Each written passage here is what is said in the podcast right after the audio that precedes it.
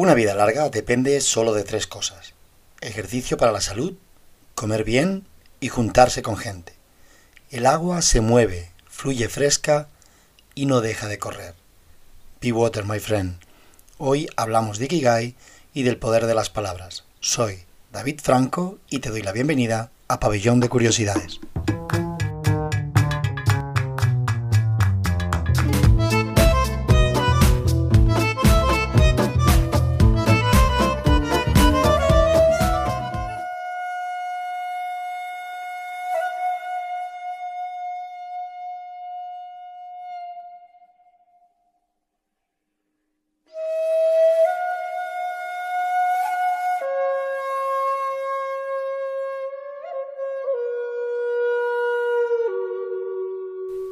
Ikigai, o la felicidad de estar siempre ocupado.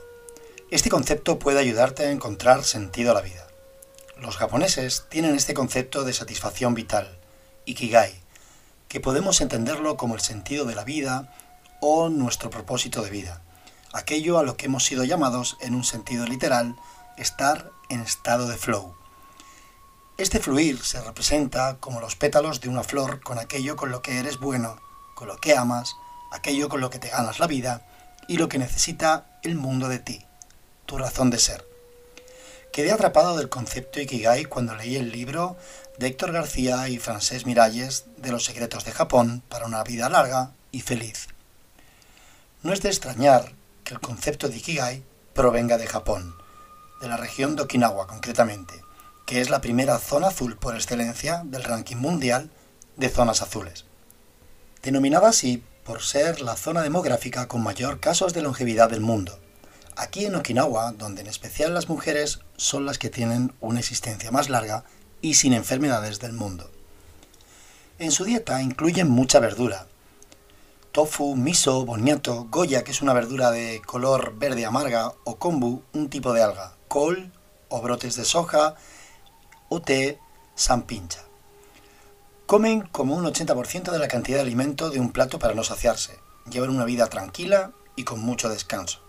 Además de la filosofía Ikigai, en su esperanza de vida es importante el concepto de Moai, que son grupos reducidos de no más de 12 personas que crean una estrecha red comunitaria para apoyarse los unos a los otros, tanto en los buenos como en los malos momentos, como hasta que la muerte nos separe de los matrimonios cristianos pero en plan como una japonesa.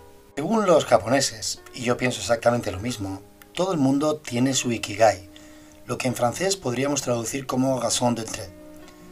Algunos lo han encontrado. Yo mismo he encontrado mi razón de ser. Soy consciente del apoyo y ayuda que ofrezco a las personas a llevar un estilo de vida más saludable, tanto de bienestar físico con el deporte o la alimentación.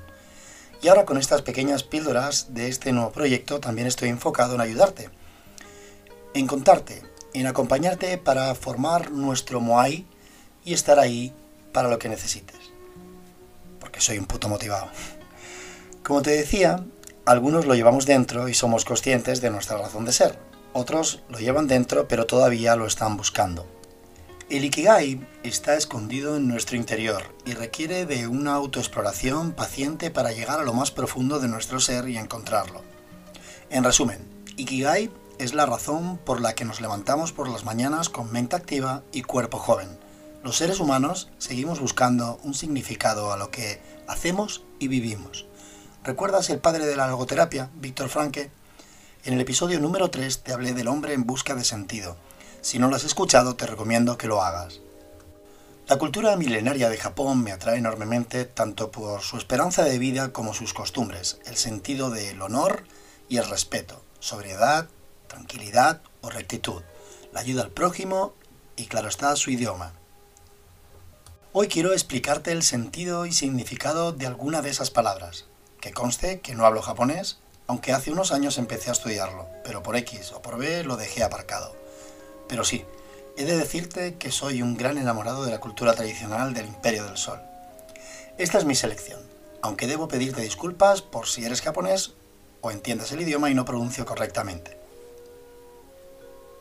La primera de las palabras es akogare, que significa la admiración que nos despierta a alguien con más talento que nosotros, de quien desearíamos aprender y seguir sus pasos, nuestro mentor. Sabemos que nunca estaremos a su altura, pero eso solo nos incrementa el respeto y la devoción que sentimos hacia esa persona. La siguiente palabra es Datsusara. Literalmente es una contracción del verbo salir y el préstamo inglés salaryman, empleado. Podríamos traducir esta palabra como seguir la vocación, pero se perdería el matiz de riesgo y aventura que asume esa persona con su decisión.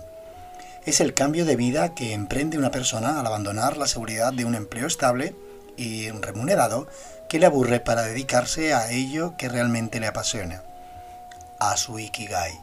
Y esta es la tercera de mis palabras. Como te decía, esta es mi siguiente lección, Ikigai, como no podía ser de otra manera. Ikigai o razón de vida, la pasión o el propósito que nos motiva a levantarnos cada mañana con ganas de afrontar un nuevo día dando lo mejor de nosotros mismos. Esta motivación que da sentido a nuestra existencia, además de mantenernos activos y proporcionarnos felicidad, se asocia a una buena salud en edades avanzadas. La siguiente de las palabras es Kaizen. Son cambios a mejor, un sistema de mejora continua adoptado por algunas empresas japonesas, especialmente las de producción en cadena, donde detectan y corrigen errores para ser eficientes. Eso me recuerda a la estrategia de los cinco porqués de Toyota, que consiste en eximir cualquier problema y realizar la pregunta ¿por qué? Pero este es otro tema que ya hablaremos otro día largo y tendido. La siguiente palabra es Kinko. El concepto o significado de la siguiente palabra me apasiona. Significa paseo en busca de inspiración. Literalmente compone y pasear especialmente usado para las incursiones en plena naturaleza de los poetas del haikus. En grupo o en solitario, caminan durante una o dos horas sin pensar en nada mientras permanecen atentos al entorno. Eligen un lugar pintoresco, con buenas vistas, donde la estación actual se muestre en todo su esplendor, para así encontrar escenas y motivos sobre los que escribir. Pueden tomar notas durante la ruta, pero no dibujos o fotografías, lo importante es dejar que las imágenes se queden grabadas en la mente del poeta. Cuando lo realizan en grupo, después del paseo, todos se reúnen en un kukai, encuentro de haikus, para poner en común los distintos poemas que les han inspirado el mismo paseo. En resumen, su significado sería como que las musas te cojan paseando. Al hilo de la palabra anterior, tenemos esta siguiente. Rin Hoku que significa una relajante caminata por el bosque, con el deseo de que el aire puro y el contacto con la naturaleza nos cure de los males de la vida diaria. Esta palabra significa literalmente baño de bosques, palabra concebida en los años 80 por científicos japoneses después de que varios estudios probaran el efecto terapéutico de las sustancias que desprenden algunos árboles. Para el próximo concepto te traigo la palabra Ichigo Ichie, es la noción de que hay que disfrutar al máximo cada encuentro que compartimos con otras personas porque esa podría ser la última vez que las veamos. Es un concepto eh, nacido de la ceremonia del té, donde se presta atención a cada detalle y más allá del ritual, al final lo importante es compartir una, taza de matcha y una buena conversación. Esta palabra guarda cierto paralelismo con el concepto memento mori de los estoicos, pero otro día profundizaremos en él. Okame Hachimoku, literalmente los ocho ojos del espectador, término originario del juego de Go. Quienes no participan en una partida suelen detectar mejor las estrategias para ganar que quienes sí están inmersos en el juego. La ventaja del espectador. Es más fácil ver las cosas desde fuera. Y al hilo del paralelismo Mm, de la anterior eh, palabra que, que, hablamos con la filosofía estoica, es algo así como los de la Stoa hablan del distanciamiento cognitivo y la vista desde arriba. Queda pendiente un episodio para profundizar en esta filosofía de vida tan útil en la actualidad. La siguiente elección es Kokoro. Esta la lleva mi mujer tatuada en su brazo y tiene un significado precioso. Es nuestro yo más íntimo, allá donde se funden el corazón el alma y la mente.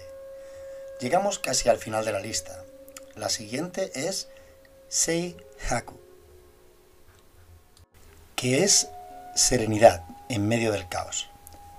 Cuando a nuestro alrededor el mundo parece haber enloquecido, pero nosotros permanecemos tranquilos. Literalmente es soledad tranquila. La penúltima, y he querido dejarla para casi el final, porque me voy a extender un poco más con esta, es Nankurunanaisa.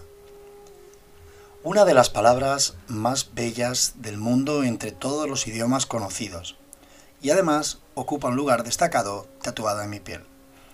Es una palabra con origen y perteneciente al dialecto que se habla en Okinawa, prefectura de Japón. Tiene distintas interpretaciones, pero siempre se usa como una frase hecha. Y todas las interpretaciones la entienden como una forma de expresar optimismo ante los acontecimientos venideros. Para nosotros, en nuestra lengua, sería algo así como el tiempo todo lo cura. Originalmente proviene de la frase Makuto soke nukurunu naisa, que se traduce como si haces lo correcto o lo verdadero, todo va a salir bien. Para mí, Nankurunaisa es un mantra de esperanza que recuerdo constantemente. Me recuerda que todo puede mejorar y superar las adversidades. Lo que hoy es un mar de oscuridad, un día será un punto negro en un lienzo blanco. Y por último, ya hemos llegado al final. Mi última frase es Sundoku, que significa acumular lecturas cuando entramos en una librería e inevitablemente acabamos comprando varios libros, aun sabiendo que todavía no los vamos a leer porque ya hay una pila de lectura pendiente esperándonos en la mesita de noche. He dejado esta palabra para el final porque me siento totalmente identificado con la lectura y el amor por aprender y escuchar historias. Y esto me recuerda la historia que quiero contarte hoy y cómo podemos hacer uso del poder de las palabras. Dice así. Había una vez un samurái que era diestro con la espada y a la vez muy soberbio y arrogante. De alguna manera, él solo que se creía alguien y algo cuando mataba a un adversario en un combate, y por eso buscaba continuamente ocasiones para desafiar a cualquiera ante la más mínima afrenta. Era de esa manera como el samurái mantenía su idea, su concepto de sí mismo, su férrea identidad. En una ocasión, este hombre llegó a un pueblo y vio que la gente acudía en masa a un lugar.